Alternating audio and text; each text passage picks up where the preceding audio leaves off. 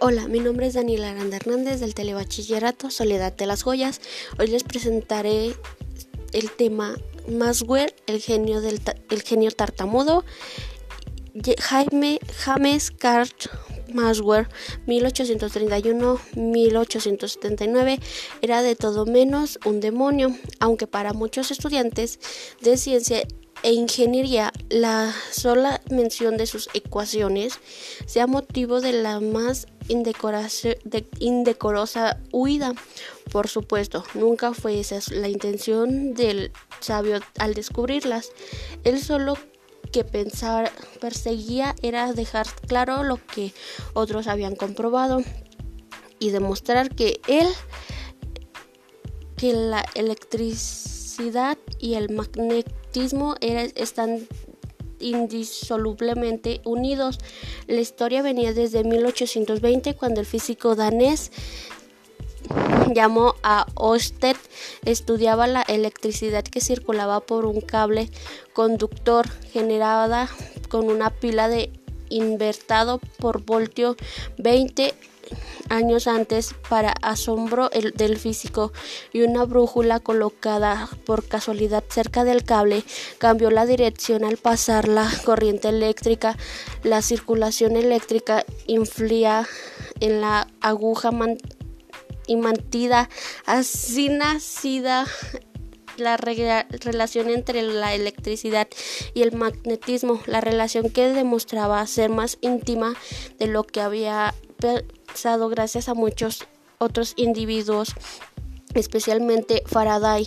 También hablaré sobre Lisa Monter y los átomos rotos, una gelina tarde de diciembre de 1938 en el despacho del Laboratorio de Física del Instituto Nobel de Estocolmo, una mujer de ojos cansados y cierto aire de tristeza miraba fijamente una hoja en blanco con la mente perdida entre seis décadas de recuerdo.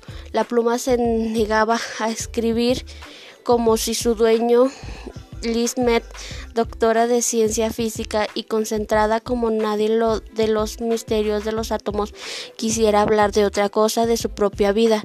El destinatario de la carta de Horotau de ciencias brilla con quien había compartido los 30 años de investigación en la lejana Alemania. La niña que quería ser científica, su mente era un hervidero de recuerdos.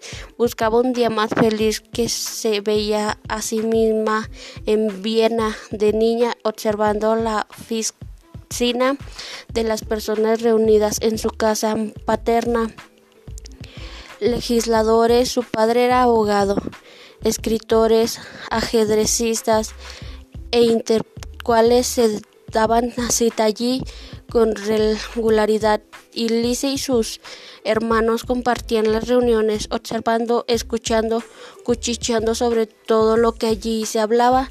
La música empapaba el ambiente. A veces Gustin su hermano mayor tocaba el piano y otras lo acompañaba Agustín, tocaba maravillosamente.